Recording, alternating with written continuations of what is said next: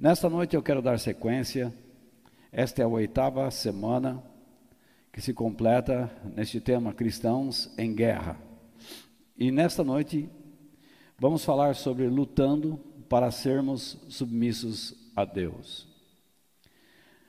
O nosso texto base, Tiago capítulo 4, verso 7, diz o seguinte: Portanto, obedeçam a Deus e enfrentem o diabo, que ele fugirá de vocês. Muito se fala sobre batalha espiritual.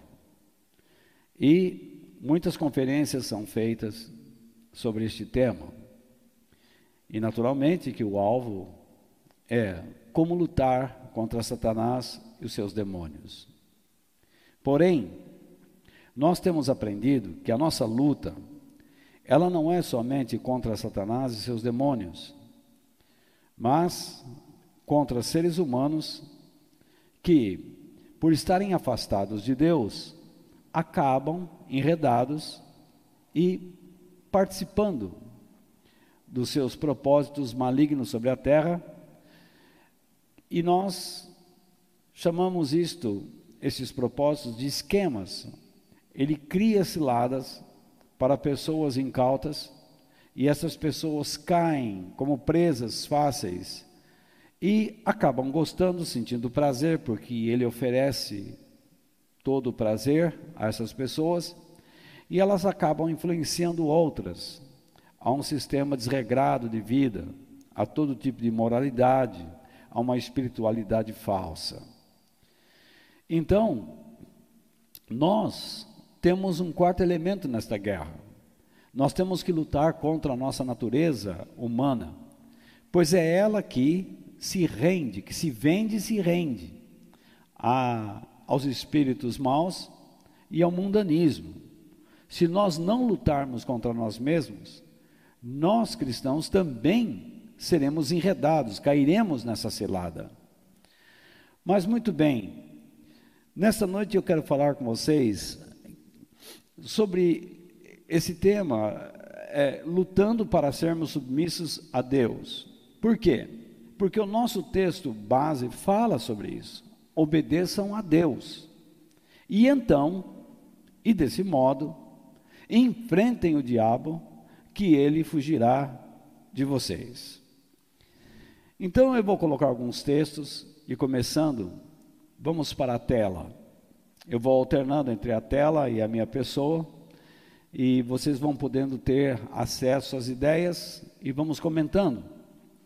O diabo não tem autoridade sobre nenhum cristão, exceto a que lhe concedemos, a autoridade que lhe damos.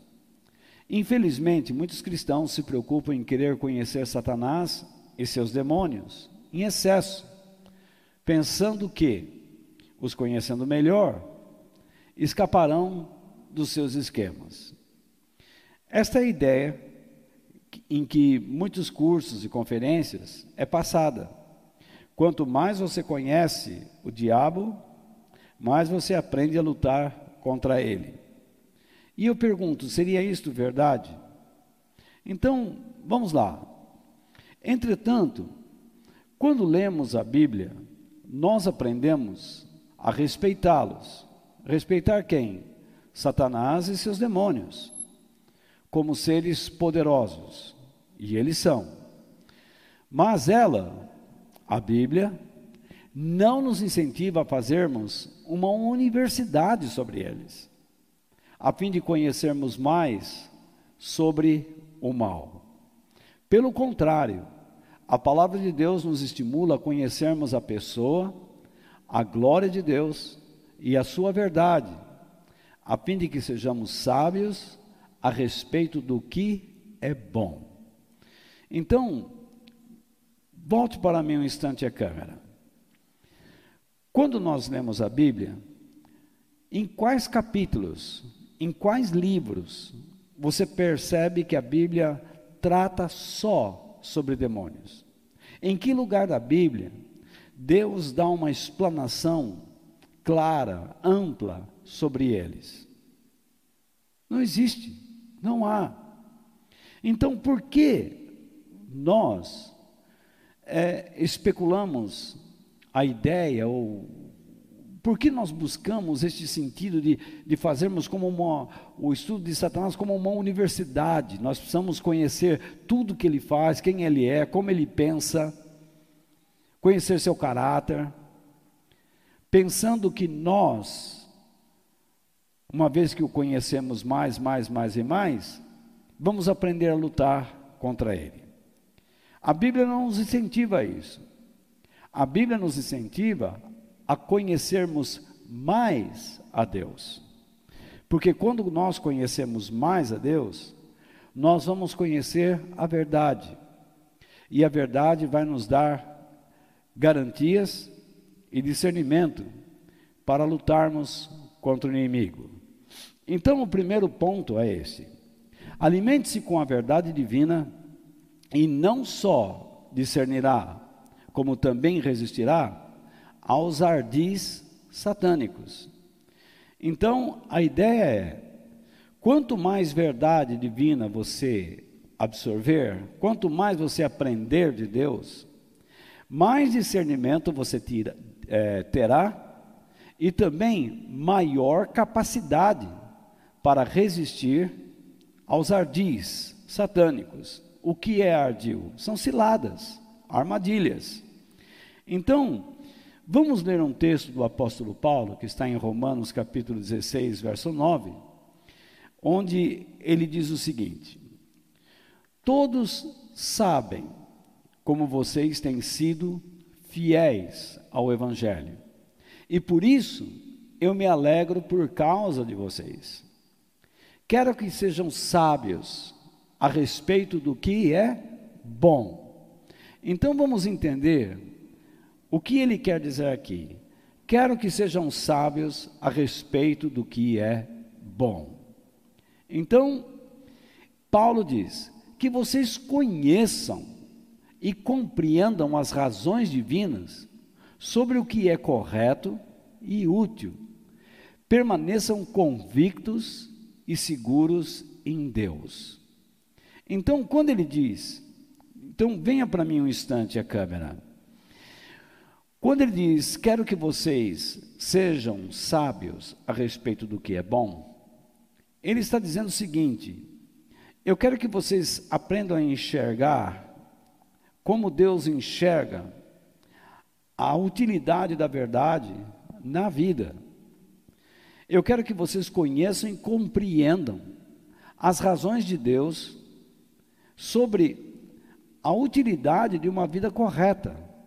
Dessa maneira, quando vocês entendem e respeitam os propósitos divinos quanto a este fato, quanto a esta verdade, vocês se, se sentirão convictos e seguros em Deus. Então vamos voltar para o nosso texto. Ali existe uma conjunção que fica meio escondidinha, mas ela é muito importante, porque ela vai mostrar o outro lado. Então, esta conjunção é este e que eu sublinho. E que quer dizer, desse modo, não tenham nada a ver com o que é mal. O que significa não tenham nada a ver com o que é mal? Significa que viverão livres de qualquer erro ou desvio espiritual e moral. É isto que ele está dizendo para nós. Você vê como é importante a gente pensar, buscar, procurar entender o que a palavra de Deus nos diz. Então, se você entende, se você compreende as razões e os propósitos de Deus em relação à verdade nesta vida, quando você se sente convicto em Deus e seguro nele, de que você precisa absorver a sua verdade, você vai viver de modo livre. Livre do que? De qualquer erro, de qualquer desvio espiritual e moral. Então, veja bem, Jesus certa vez disse: E conhecereis a verdade, e a verdade vos libertará. Libertará do quê? de enganos, de desvios, de imoralidades e de ações incorretas. O tempo todo nós temos que tomar decisões, o tempo todo nós temos que conversar com pessoas, o tempo todo nós estamos envolvidos em situações onde nós temos que optar. Nós vamos optar pela utilidade da verdade ou pela esperteza da mentira. Ou você mente, tá? Ou você é desonesto, ou você é honesto.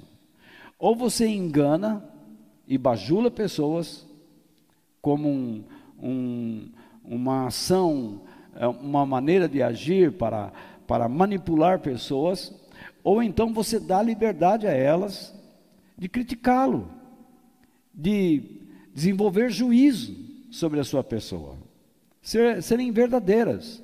Então, ou nós somos mentirosos, ou somos verdadeiros. Quando você vai educar seu filho, como é que você vai falar para ele? Você vai enganá-lo ou você vai educá-lo na verdade? Você vai mimá-lo ou vai tratá-lo como gente? Como uma pessoa que precisa aprender a ser responsável? Então, a verdade ela é sempre útil. Se você andar na presença de Deus, na verdade, você vai buscar uma vida aprovada por Deus. Do contrário, você está fazendo a sua opção. Você está buscando o seu prazer, seus interesses.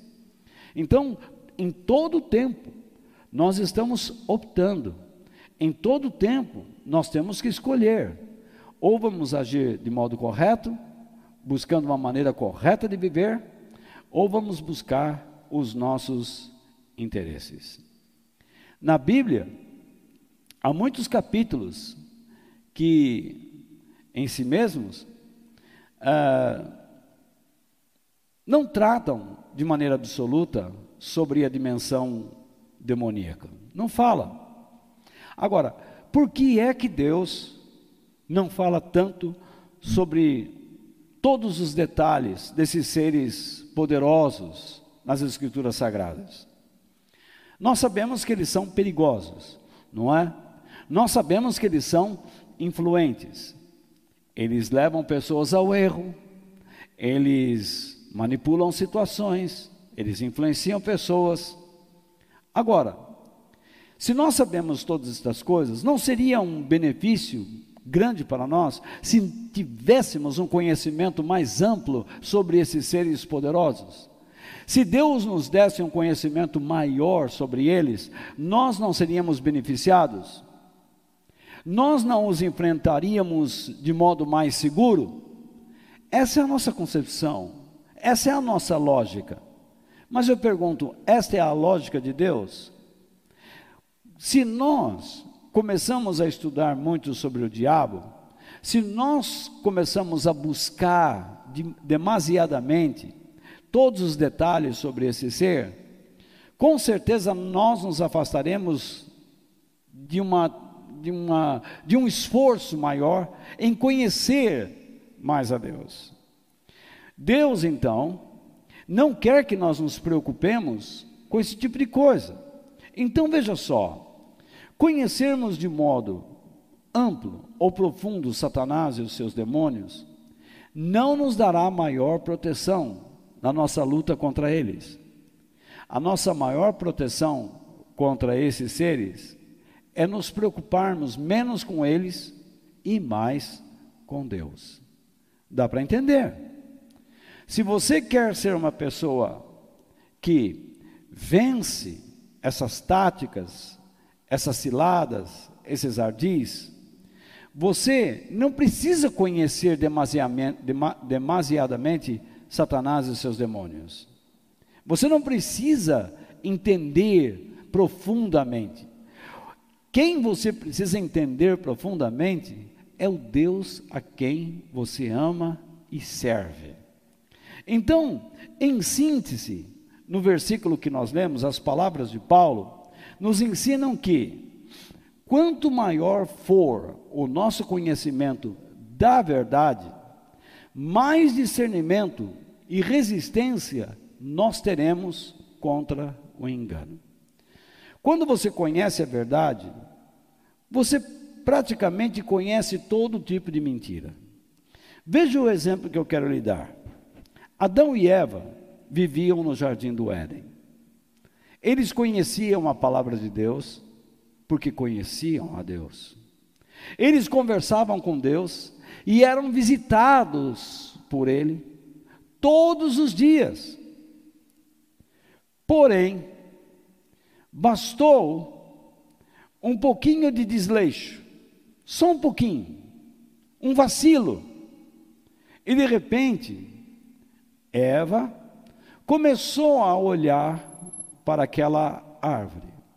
Ela sentiu o desejo de tocar naquele fruto, mas Satanás foi além. Foi além. Ele prometeu a ela que se tocasse e comesse, ela teria uma qualidade divina que Deus estava lhe proibindo de possuir. E qual era essa característica, essa qualidade? O conhecimento do bem e do mal, do que é útil e do que não é útil, do certo e do errado. E isso enganou, isso cresceu dentro dela, isso lhe deu prazer pessoal, e ela foi atrás desse conhecimento. Mas ela possuía todo o conhecimento que precisava, tanto que ela disse: Deus nos alertou que no dia que comêssemos desse fruto, certamente morreríamos. E Satanás disse: certamente você não vai morrer. Isso é ideia dele, é medo dele. Deus é orgulhoso, ele é egoísta. Ele não quer que você tenha o que ele tem. Então, nós vivemos neste jogo. Nós queremos o tempo todo conhecer o que não precisamos. E o que precisamos, desprezamos. Veja só, nós vamos numa igreja e chegamos lá e achamos que aprender a palavra de Deus não é necessário. O importante é receber orações para a solução de problemas. Mas isso é, isso é infantilidade. Porque se eu oro por uma pessoa para que Deus abençoe sua vida, muito bem, eu oro por ela. Ó oh, Senhor, abençoa esta vida, que esses problemas saiam dela, ou da sua casa, ou sei lá o quê. Tudo bem. E ela então se dirige ao foco do problema. Ela volta para o meio do problema. O que vai acontecer? Ela não sabe como agir. Ela vai continuar com mesma, na mesma situação, na mesma condição, e o seu estágio agora vai se tornar pior, porque ela vai se magoar, ela vai achar que Deus não faz nada na vida dela, ela vai dizer que para outros fazem, para ela não, que Deus faz acepção de pessoas. Quantas vezes eu já não ouvi essa história? Você tem um filho irresponsável. Então ela chega lá, ou ele, ou o casal, chegam para um líder religioso e diz: Você pode orar para o nosso filho, porque eu sei que o diabo está tentando ele e ele precisa sair desta situação. Então o pastor ou o líder religioso vai lá e ora, Aí ela volta para casa. Então chega lá e encontra o irresponsável aprontando. E ela então não sabe o que fazer. Ela diz: Meu Deus, eu pedi oração, mas parece que não adianta. E então ela começa a tratar mal o indivíduo, o seu filho, quando ela deveria tratar bem, quando ela deveria buscar na palavra de Deus princípios de como ela deve lidar com a educação do seu filho. Isso não quer dizer que vai mudar o coração dele, porque Deus deu o livre-arbítrio ao ser humano, ele tem que optar. Mas eu tenho que me tornar um instrumento da graça de Deus na vida de alguém, meu Deus do céu. Deus nos chamou para abençoarmos pessoas. Então eu tenho que levar a essa pessoa o bom comportamento um comportamento saudável. Eu tenho que mostrar a ele verdades de um modo gentil. Eu também não posso chegar para esse rapaz ou esta moça e ser grosseiro, bruto. Eu não posso ser um animal. Eu tenho que sentar, conversar com ele, mostrar amor, compaixão e tentar passar para essa pessoa que ele está no caminho errado. Mas o que essa pessoa tem? Tem uma oração. Ela tem uma oração de alguém. E ela acha que isso é fé. Fé não é simplesmente acreditar que algo vai acontecer. Fé é sinônimo de fidelidade, de submissão, de obediência. É o que trata o nosso texto. Então você não pode simplesmente dizer que é um cristão de fé pelo fato de estar na igreja, recebendo orações. A sua fé deve ensinar você como andar na presença de Deus, a respeitá-lo, a submeter-se a Ele. Agora, o que nós precisamos saber sobre Satanás e seus demônios pela palavra de Deus é o suficiente. Deus não vai nos sobrecarregar com esse, com esse material ou essa matéria, com esse assunto. O que Deus coloca dentro de nós é o conhecimento da Sua glória. Mas, como eu enviei meu texto a vocês antecipadamente, e peço até que me perdoe por alguns erros gramaticais, porque é, ainda não foram corrigidos, não é? E tudo isso é fruto de um momento de, de, de inspiração, de emoção. E quando a gente está escrevendo algo, dificilmente encontramos erros, um terceiro os encontrará. Mas veja bem, eu peço que vocês é, se atentem à mensagem que está lá.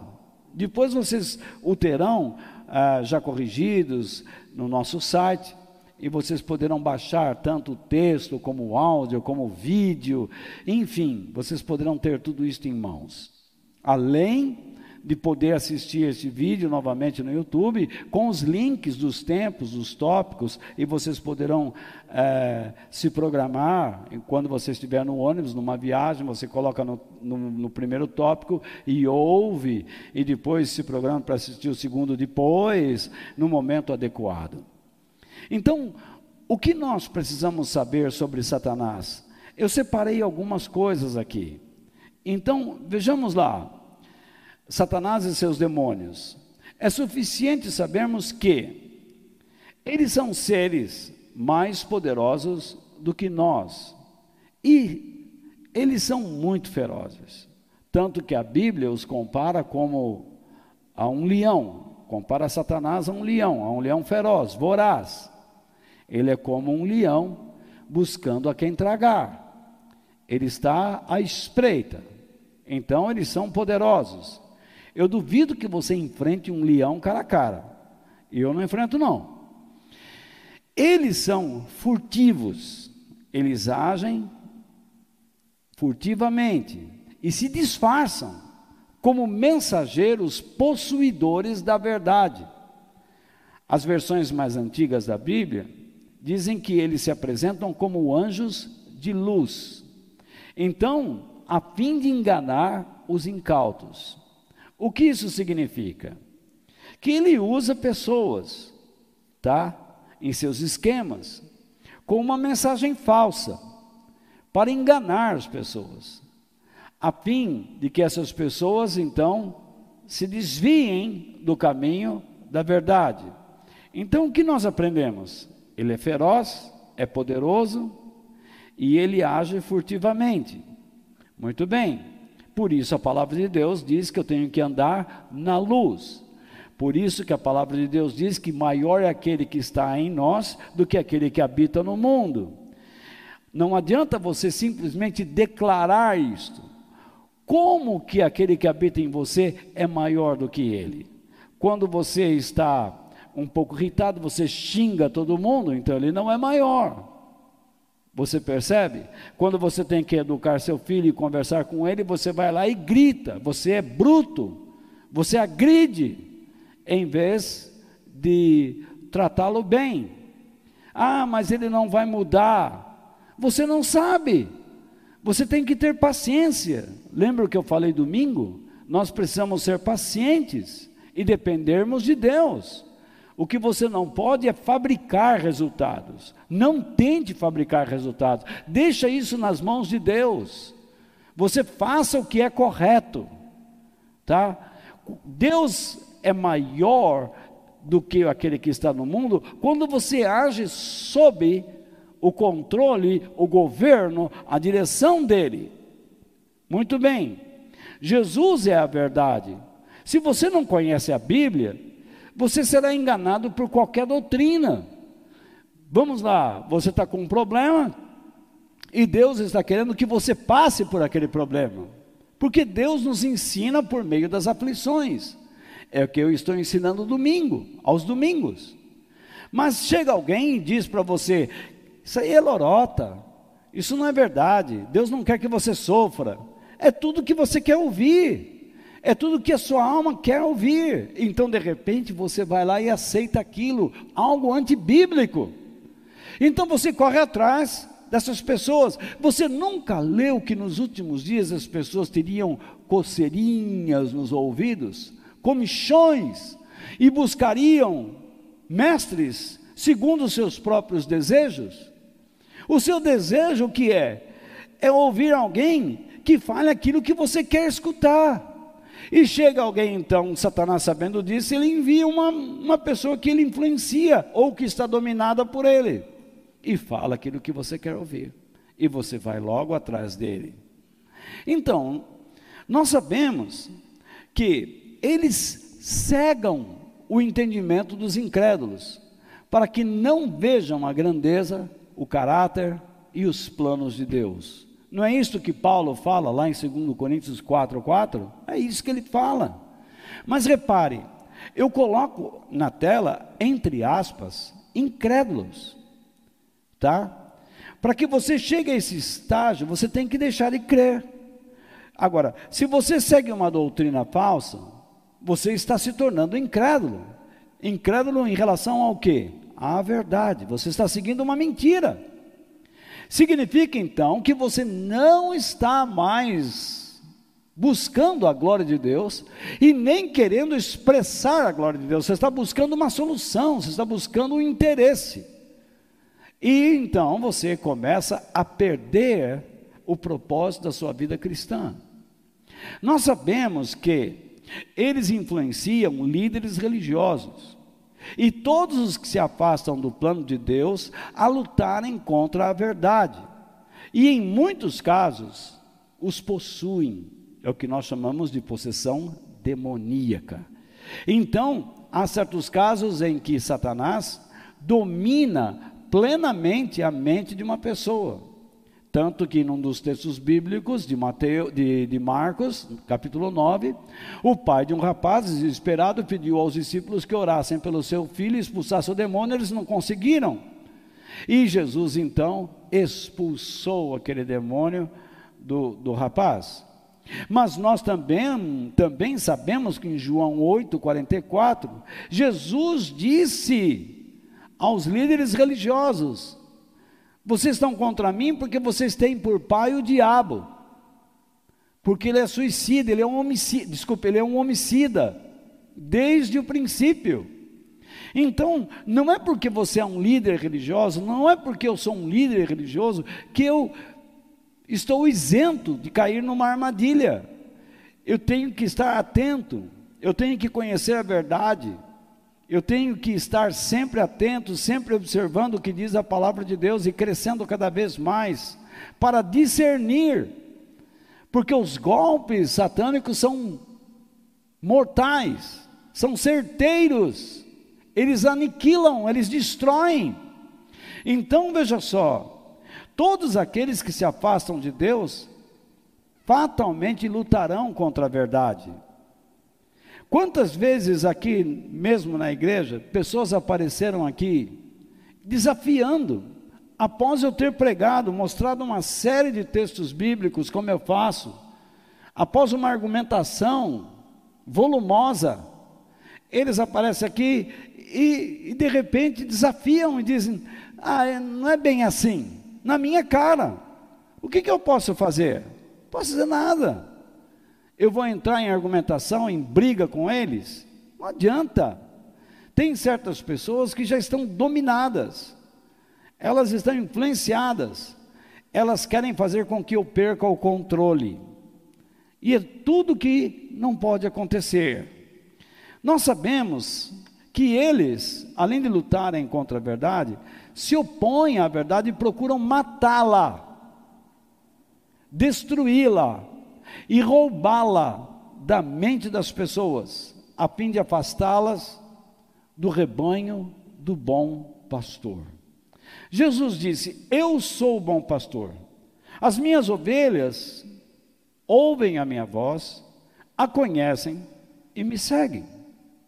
Então, se você não conhece a voz, se você não ouve Jesus, você não conhece a sua voz. E se não conhece a sua voz, como irá segui-lo? Você irá seguir qualquer um. Qualquer pessoa que te apresenta aí um plano mirabolante, que te apresenta aí alguma coisa sensacional, você acaba indo. Você cai numa cilada.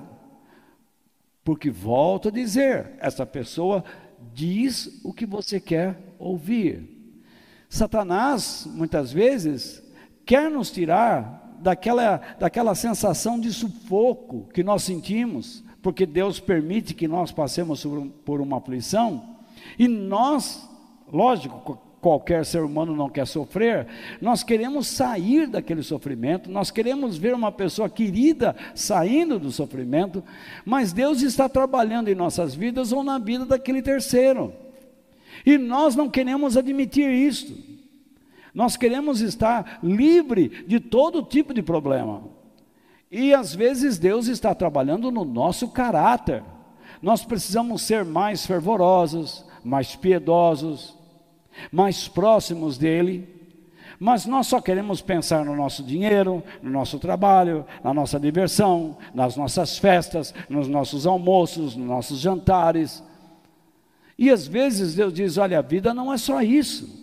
O reino dos céus não é só questão de comida e bebida, mas é paz e alegria, poder no Espírito Santo de Deus. Nós sabemos que eles, os demônios e Satanás, e tantos seus esquemas, né, são seres condenados à morte eterna, isto é, a irem para o inferno. Jesus foi claro que o inferno foi preparado para os demônios, para Satanás e os seus anjos, seus demônios, mas não foi feito para o homem. Ah, mas então o homem não vai para o inferno? Vai. Todo aquele que não leva a sério as coisas de Deus, aquele que não produz fruto, aquele que luta contra a verdade, aquele que é omisso no reino de Deus, por que tem que ir para o céu? Nós que nos rendemos a Cristo, recebemos um chamado de Deus muito claro. Nós fomos chamados para realizarmos as obras que Deus planejou que as fizéssemos bem antes da criação do mundo. Você foi escolhido por Deus para servi-lo antes que o mundo fosse criado, desde a eternidade. A escolha de Deus pela sua vida não foi um erro, mas você, em algum momento, pode achar que a sua entrega a Cristo foi um erro, ou a maneira como você está se rendendo a Ele é errado. E então você começa a maneirar. Você começa a dizer: bom, não é bem assim, deixa eu dar uma suavizada na situação. E aí você deixa de ser uma pessoa incansável, uma pessoa persistente, você começa a dividir valores, você começa a, a, a, a tratar as coisas com um certo relativismo. Então você começa a dizer: bom, não é bem assim, o que é para esse não é para mim, deixa eu controlar um pouco, e só você acaba perdendo. Nós sabemos que eles atuam dentro dos limites da permissão divina para que através da atuação deles, a fé do povo de Deus seja provada em favor da verdade. Basta lermos o livro de Jó, basta você perceber a tentação de Jesus no deserto da Judéia. Deus permitiu que Satanás tentasse Jó, Deus permitiu que Satanás tentasse Jesus. Foi um momento terrível. Jesus estava com fome e ele vem lá dizendo: transforme as pedras em pães e me adore. Quer dizer, não é assim, me obedeça. Então veja só, Satanás, ele não é um ser que atua livremente, ele não tem poder sobre a sua mente, mas Deus permite que ele atue para provar sua fé. Mas espera aí, se ele não tem poder sobre mim, então eu sou mais poderoso do que ele? Não, por causa da sua natureza humana. Você tem que aprender que quando Deus o chamou, Ele chamou você para se render a Ele, mas a sua natureza, as suas paixões, não querem que você se dedique a Deus, porque esse mundo tem muitas delícias, esse mundo está cheio de prazeres, isto é, aquilo que a minha mente chama de prazer. Servir a Deus é chato, é inconveniente, é cansativo? Para muitos é, para outros não. Para aqueles que conhecem as razões divinas para uma vida correta e uma vida útil, é um desafio diário. Você estar diante do seu filho, diante do seu marido ou esposa, trazendo uma palavra de edificação, de correção, de carinho, de elevação, de elogio, Sabe, pode ser um negócio meio chato, mas quando você faz isso, por causa de Deus, por causa do Senhor, por causa da verdade, porque você percebe que isto é o correto, Jesus amado, isso enche o teu coração, isso te traz uma paz enorme, uma satisfação que te completa, que inunda todo o teu ser.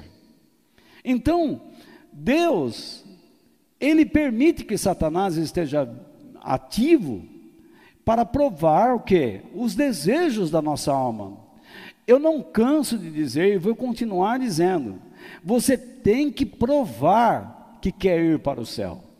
Não adianta você dizer, eu levantei a mão e aceitei Jesus, ou então Deus me escolheu e agora já estou salvo. Esse negócio de praticar obras é barganha com Deus. Isto é uma lorota, isto é uma mentira. Você tem que provar sim que você quer ir para o céu, que você ama a Deus. Nós sabemos que eles atuam no cenário político, Satanás e os demônios, no cenário político administrativo dos países ou nos países. E pela permissão de Deus, governarão o mundo durante sete anos por meio do anticristo. Nós sabemos disso. O Espírito Santo é que impede que Satanás assuma esse controle. Enquanto o Espírito Santo estiver atuando por meio da igreja na terra, ele não pode governar o mundo.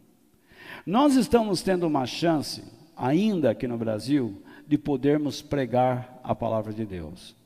Alguns cristãos dizem assim: Cristianismo e política não se misturam. Quem disse?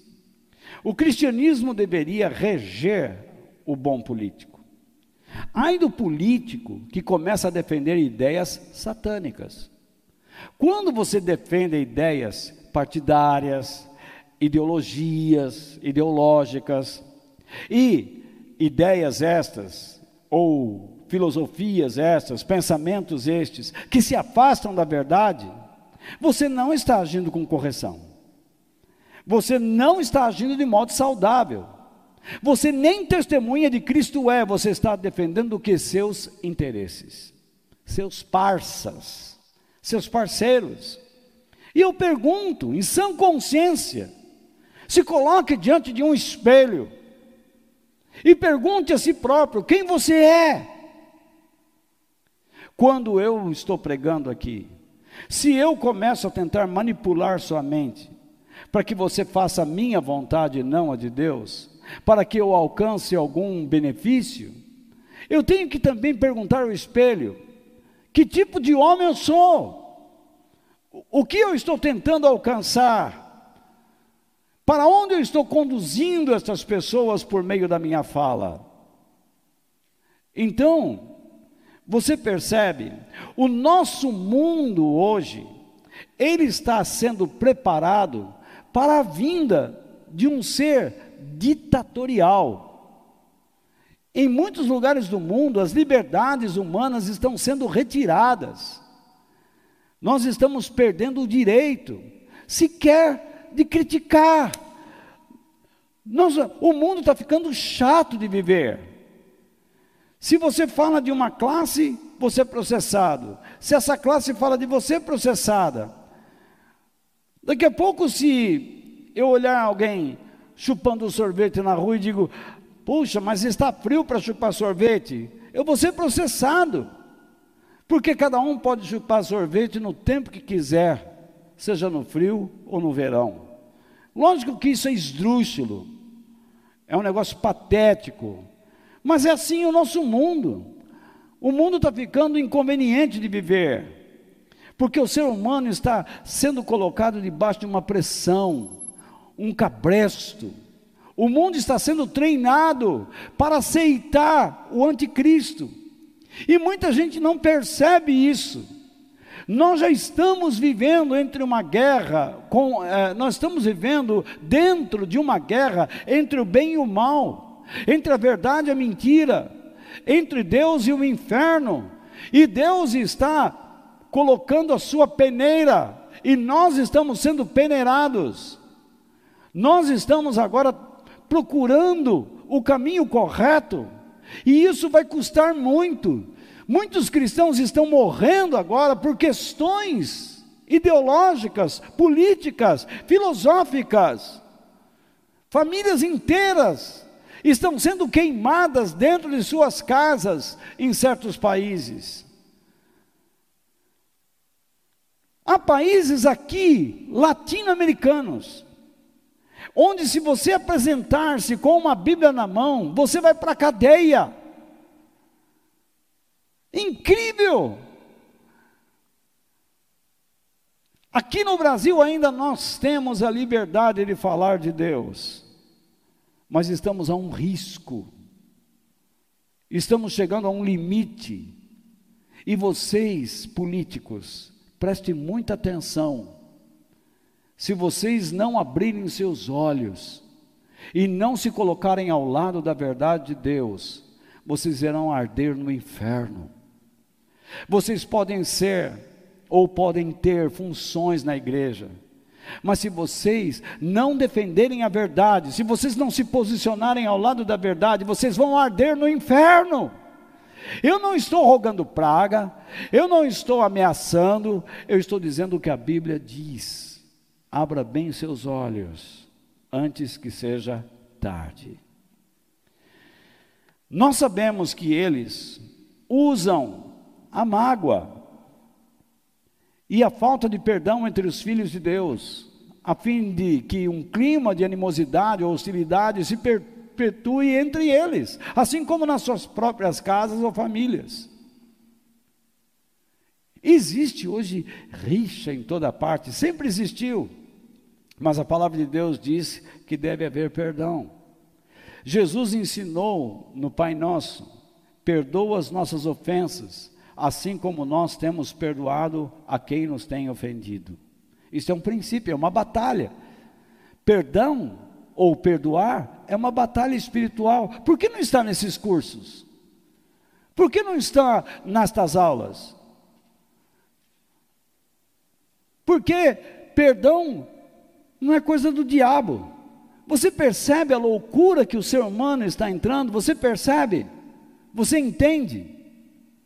Tem gente que pensa que batalha espiritual é só contra o diabo. Perdoar é uma batalha contra si próprio, em que você vai conviver com uma pessoa que lhe fez um mal, e você vai fazer o melhor para ela. Você pode não ser íntimo mais, mas você não tentará prejudicar essa pessoa, muito pelo contrário, você abençoará o seu caminho, sempre na esperança de Deus curar plenamente o seu coração. Perdão. É fácil? Não é. Mas a falta de perdão destrói uma igreja, destrói uma casa, destrói uma família.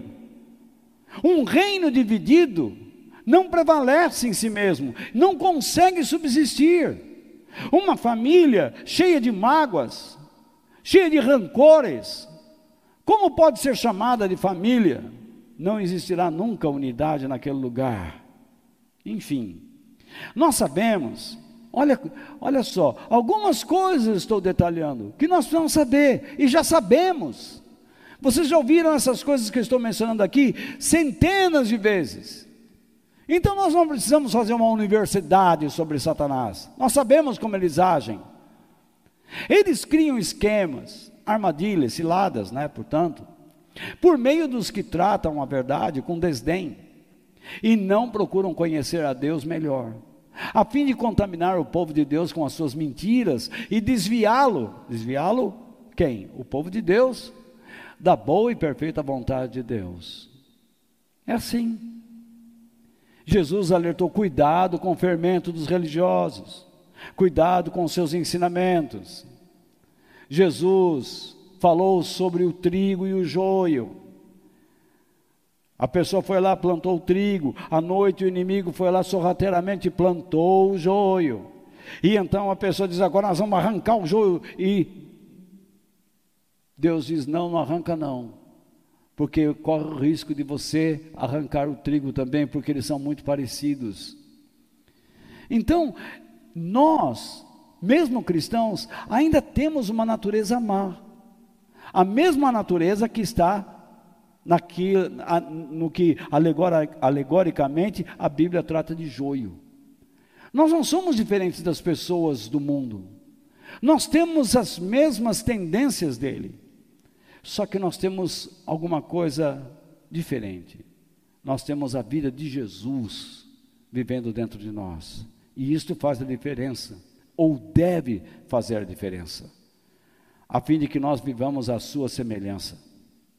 Nós sabemos que eles atuam pelo princípio da mentira, pois Satanás é o pai da mentira.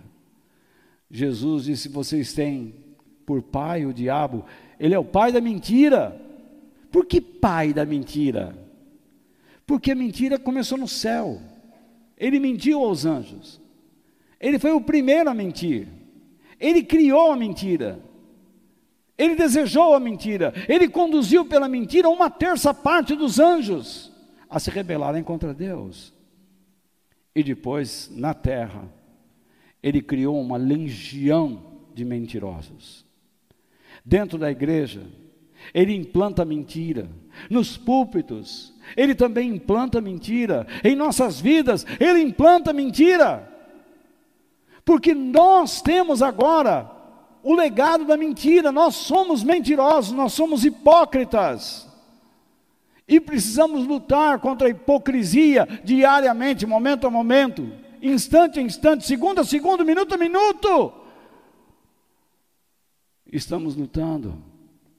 Portanto, o diabo e seus demônios sempre fugirão do que? Da verdade, quando anunciada e praticada diante deles.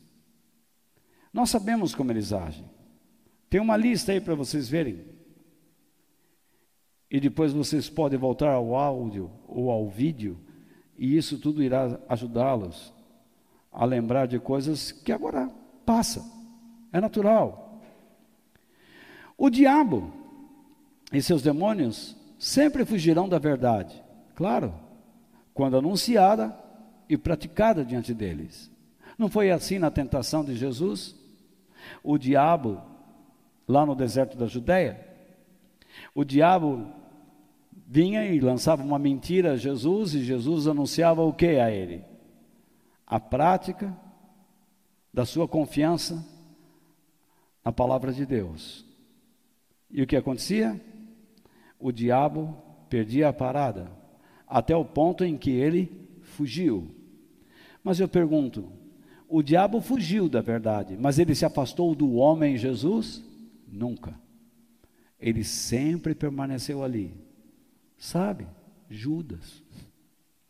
Judas, Jesus sabia que ele era traidor, um ladrão. desde o início. Portanto, uma pessoa influenciada por Satanás. Ele foi colocado ali para distorcer toda a verdade, para arruinar o plano do Senhor, mas Jesus sempre estava atento. E Jesus não expulsou do grupo. Eu não tenho que expulsar ninguém da minha vida porque não concorda comigo ou porque não concorda com a Bíblia. Eu posso conviver com todos, mas eu não posso ceder às práticas e filosofias de vida que eles possuem. Jesus disse: Vocês estão no mundo, mas não são do mundo. O mundo os odeia porque vocês não pertencem a Ele, mas vocês pertencem a Deus. Então, Satanás, toda vez que nós praticarmos a verdade, ele fugirá. Fugirá do quê? De mim? De você? Não. Fugirá da verdade que foi jogada contra ele. A verdade é a autoridade que o repreende. Por isso, quando eu digo a vocês, aprendam a Bíblia, vamos aprender a palavra de Deus. Isso vai afastar demônios das suas vidas, porque vocês vão aprender a andar com o Senhor. Jesus sempre o resistiu, sempre o resistiu. Judas só agiu quando Jesus lhe deu a permissão. Lembre-se, o que você tiver que fazer, faça rápido. Ele só pôde agir quando Jesus lhe deu a permissão. Então o diabo é um ser limitado, limitado por Deus. Ele não pode fazer o que quer. Deus vai dar sete anos para ele fazer isso. Porque o mundo quer, o mundo deseja, o mundo está sendo enganado por essas doutrinas, por essas filosofias, essas ideologias. Então o mundo vai experimentar, assim como o povo de Israel amava a cultura babilônica, amava a influência dos pagãos, e Deus então, tá bom, sabe quem vai invadir vocês? A Babilônia. Tudo que vocês amam tem lá, vão para lá. E quando eles foram para lá, acabou a liberdade. Acabou a liberdade. E é o que vai acontecer com você. Se Jesus voltar amanhã, e pegar você como uma pessoa omissa, infrutífera, uma pessoa que não se preocupa com o reino de Deus, em nada, e você ficar aqui, acabou a sua liberdade. Para você ir para o céu, você tem que colocar sua vida em risco, você tem que aceitar a pena de morte. Mas se você não conseguiu morrer para Deus, dificilmente você vai morrer para Ele naquele momento. Muito difícil.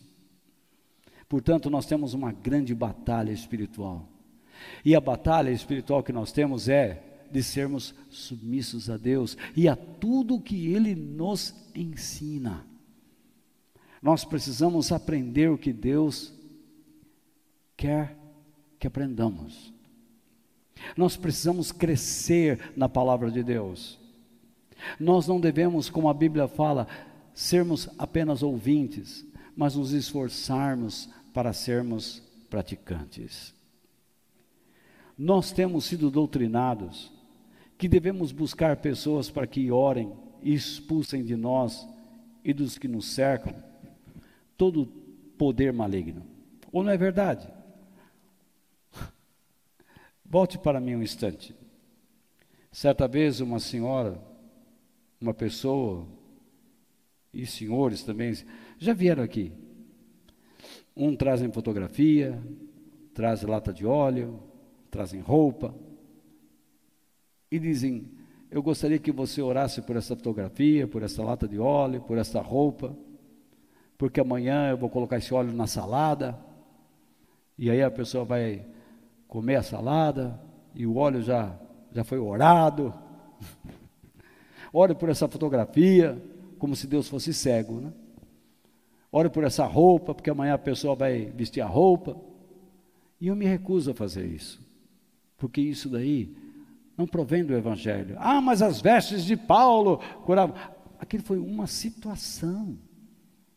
Aquilo foi algo que Deus fez, mas não foi um padrão de conduta. Deus não transformou aquilo num padrão de conduta. Pedro andou em cima da água. Vai e anda. Vai lá, na Praia Grande, no Guarujá, no Rio de Janeiro, em Natal. Vai lá em Fernando de Noronha, cheio de tubarão. Pula do barco, anda na água. Você ver o que acontece. Você vai afundar. Porque não é o padrão. Nós precisamos entender as razões daquilo. O que não convém agora procurarmos saber, porque o assunto é outro. Mas as pessoas saem enfurecidas, saem bravas. O que, que eu vou fazer? Então, se você não vai orar pela roupa, se você não vai orar pelo óleo, se você não vai orar pela fotografia, então não quero saber da sua oração. Tá bom, eu viro as costas e vou embora. A pessoa está declarando o que quer e o que não quer. Eu tento mostrar a verdade. Eu não estou dando amor, eu estou dando amor. Mas antes, eu quero o amor não é uma paixão. Antes da paixão, eu tenho que dar à pessoa a conduta correta. Se a pessoa recusa, o que vai adiantar? Então eu vou ceder às paixões dessa pessoa? Claro que não. Deus vai disciplinar essa vida. Isto fica entregue nas mãos do Senhor. Mas eu não vou rebaixar a glória de Deus para uma macumba evangélica. Isso eu não vou fazer. De forma alguma. Lamento. Vamos voltar à tela. Eu não estou afirmando que é errado pedirmos que terceiros orem por nós. Porém, que fique claro, dois pontos. O diabo e os seus demônios nunca fugirão de você, mas daquele e a quem você concede autoridade e confiança. Ou seja, Jesus, a verdade que habita em você. O diabo, ele é maior que você. Muito bem? Se você der a ele autoridade, se você respeitá-lo acima da medida, se a sua, se o seu respeito pelo diabo for maior do que o respeito que você tem por aquele que habita em você, você já perdeu a guerra. Você começou a afundar. Tem gente que ouve um barulho no telhado, ai, é o diabo. O gato preto passa na frente, Hum, isso é mau presságio. Crendices, loucura. A mente precisa se libertar dessas bobagens. Meu irmão, na oração de Jesus pelos seus discípulos, ele disse assim: que eles, em João 17, 17, que eles, os discípulos, sejam teus, por meio do quê? da verdade. A tua mensagem é a verdade. Então, é por meio da verdade que nós somos ou pertencemos a Deus. Nós somos de Deus ou pertencemos a Deus. Além do mais, aqueles que pertencem a Deus possuem a mensagem da verdade. Por isso é que se rendem a Ele. Ou não é verdade? Mesmo que você se afaste de Deus, volte para mim um instantinho. Mesmo que você se afaste de Deus, a mensagem da verdade continua em você, no seu subconsciente. Tá? Ela está lá, mas você não obedece. Então vamos voltar ao texto. Aqueles que pertencem a Deus possuem a mensagem da verdade.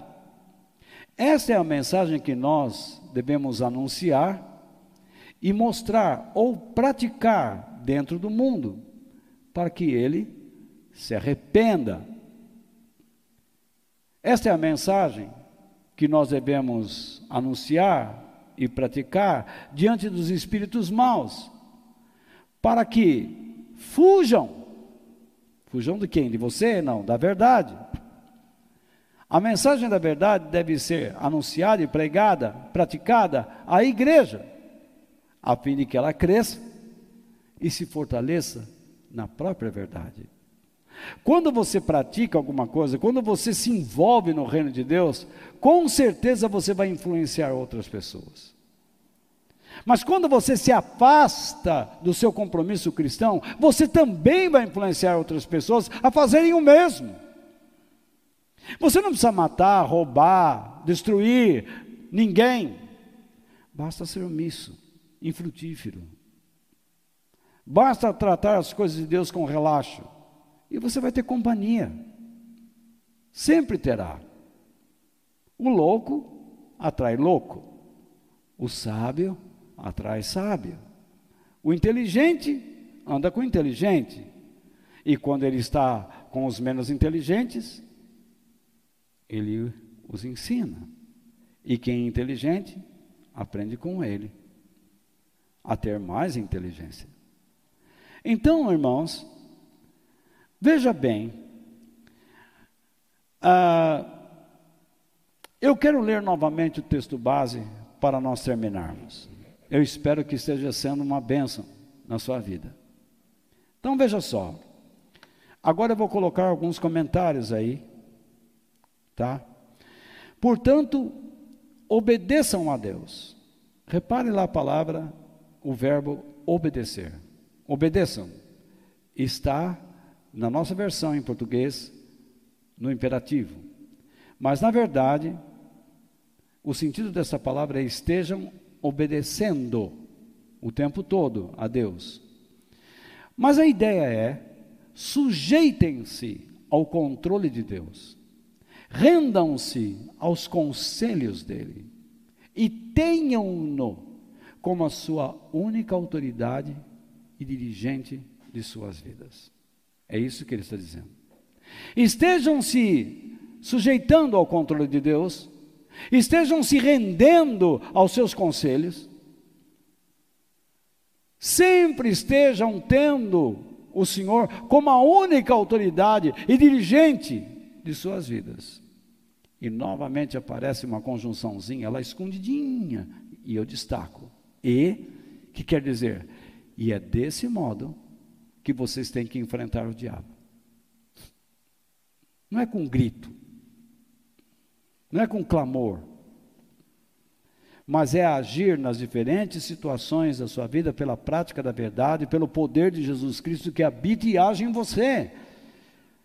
É por isso que Jesus orou o Pai e ele enviou o Espírito Santo. Para que você esteja sujeito ao controle de Deus e se renda aos conselhos dele e o tenha como sua única autoridade dirigente de sua vida. E é desse modo que você vai resistir ao diabo.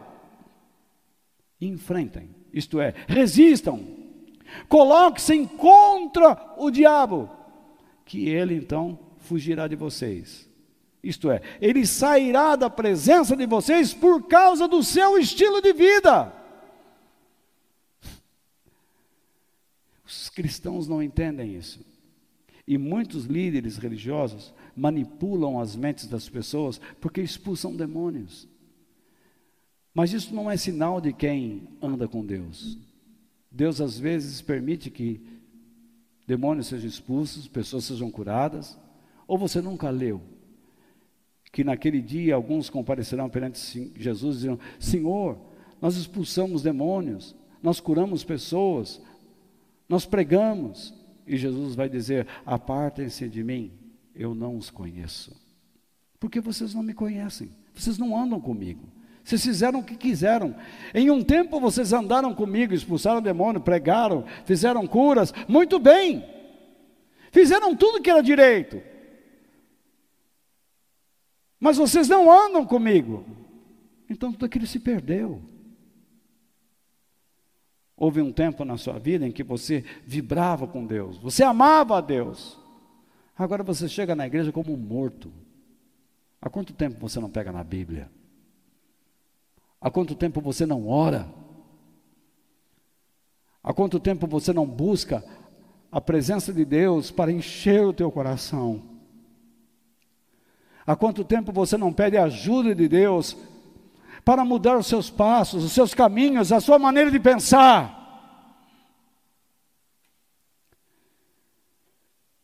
Eu não quero ser uma pessoa sem gentileza, indelicada, mas eu estou falando com paixão. Mude enquanto é tempo. Mude. Jesus é a autoridade e é dele que o diabo foge, parte em fuga. Portanto, sem o conhecimento da palavra de Deus, viveremos sob, debaixo de crendices ou superstições. O que, que é isso? Crenças sem fundamento bíblico. E seremos presas fáceis dos esquemas satânicos. Olha, volte para mim um instantinho. Compre esse óleo, compre essa fitinha, compre esse paninho, tome a camiseta, pega a minha toalha, compre a meia, o perfume da glória. Crendices, não tem base bíblica. Vamos voltar à tela. Sem conhecimento bíblico, não saberemos como agir à semelhança de Jesus e com que autoridade nós resistiremos aos ataques satânicos. Se Jesus não é a autoridade a quem você se rende, como é que você vai resistir a alguém que é mais poderoso que você? O ser humano é o único que consegue resistir a Deus. Satanás o respeita e treme. Mas o ser humano é o único que desafia Deus. Satanás não. Satanás age dentro dos seus limites. Ele usa o ser humano porque ele sabe que o ser humano é o único que resiste a Deus. Vamos voltar à tela. Diante de tudo isso, em vez desses seres fugirem, nós é que fugiremos deles, deles. O que é vergonhoso. Lá em Atos 19, tinha um grupo de judeus que expulsava demônios. Então, quando eles viram que demônios eram expulsos em nome de Jesus, eles queriam isso para eles também. Ah, vamos completar o ciclo, né? Vamos, vamos chegar no, no topo. Paulo está conseguindo tantas pessoas, nós vamos também. Então eles partiram para cima de um endemoniado, sai demônio! E o demônio falou: Quem é você? Nós conhecemos Jesus e nós conhecemos Paulo, mas nós não conhecemos você não. E o demônio, lógico, endemoniado, partiu para cima dele, deu-lhe uma surra, rasgou todas as suas vestes e eles tiveram que fugir do demônio. Muitas pessoas estão nesse mesmo quadro vergonhoso. Jesus disse: As portas do inferno não prevalecerão contra a minha igreja. Mesmo tendo cristãos tão sem vergonha, né? sem compromisso, né? ainda existe a igreja verdadeira. Ainda existe aqueles que estão buscando uma vida cheia do Espírito Santo. Aqueles que estão se arrependendo dos seus pecados. Aqueles que querem mudar de vida. Aqueles que querem colocar suas vidas em risco pela eternidade. A nossa batalha espiritual envolve uma luta constante para sermos submissos a Deus, expressarmos e mostrarmos a Sua verdade, tanto em palavras como em ações. O diabo foge da verdade, que é expressa por meio da sua vida, mas ele não se afastará de você até que Cristo volte que nós lutemos para sermos submissos a Deus até que tudo termine. Que Deus nos abençoe. Amém.